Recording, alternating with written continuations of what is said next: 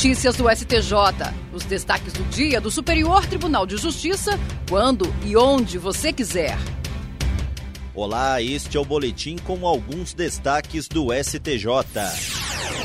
A primeira turma do Superior Tribunal de Justiça decidiu que a absolvição nas esferas civil e penal não impede condenação pelo Conselho Administrativo de Defesa Econômica por formação de cartel.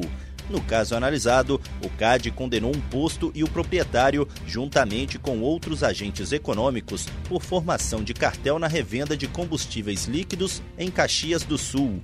Em consequência, a Agência Nacional do Petróleo, Gás Natural e Biocombustíveis revogou a autorização para o exercício da atividade no setor de petróleo.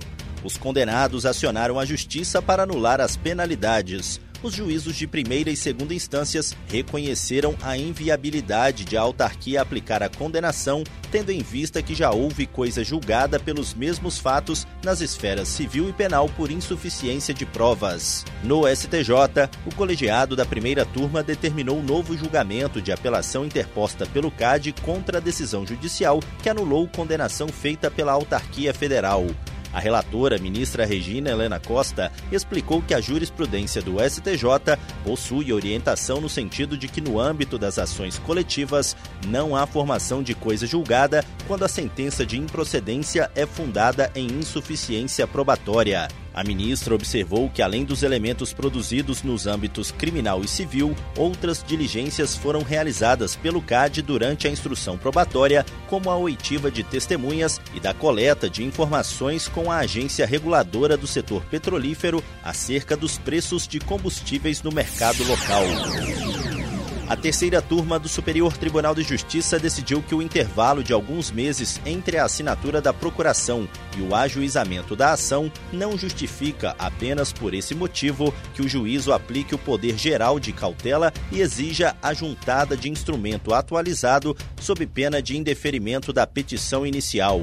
No caso analisado, uma mulher ajuizou a ação contra um banco sob a alegação de que recebeu cobrança indevida da instituição. Em primeiro grau, o juízo de primeira instância observou que a procuração e a declaração de hipossuficiência que acompanhavam a petição inicial haviam sido assinadas cinco meses antes da data da propositura da ação e, por isso, determinou a juntada dos documentos atualizados em até 15 dias, sob pena de indeferimento da inicial. Transcorrido o prazo sem o atendimento da determinação judicial, foi proferida a sentença que extinguiu o processo sem resolução de mérito o Tribunal de Justiça do Maranhão manteve o indeferimento da petição inicial. No STJ, o colegiado da terceira turma deu provimento ao recurso especial da mulher.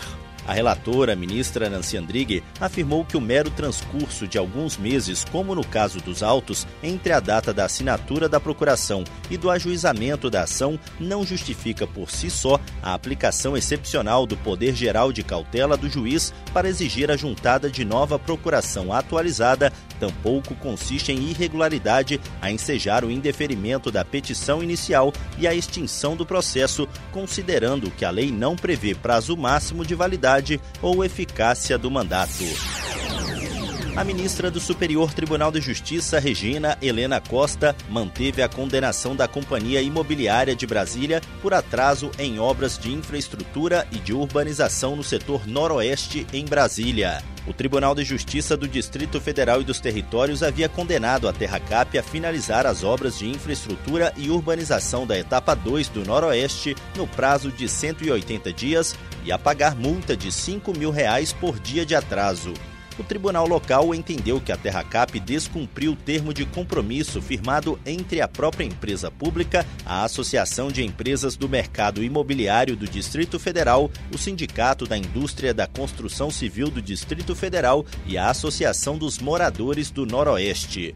Ao negar provimento ao recurso especial da empresa pública, a relatora, ministra Regina Helena Costa, afirmou não verificar omissão nem outro vício que implicaria a revisão do julgado. A magistrada destacou que a controvérsia foi devidamente abordada no acórdão com uma avaliação satisfatória que incluiu a consideração da legislação pertinente e a comparação com a jurisprudência consolidada aplicável ao caso. A ministra ainda esclareceu que, para reformar a decisão do TJDFT, seria preciso interpretar uma cláusula contratual e fazer um reexame de prova, o que não é permitido em recurso especial devido às limitações impostas pela súmula 5 e pela súmula 7 do STJ.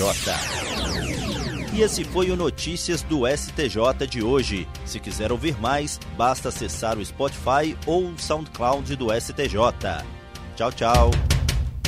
Notícias do STJ, uma produção da Secretaria de Comunicação Social do Superior Tribunal de Justiça.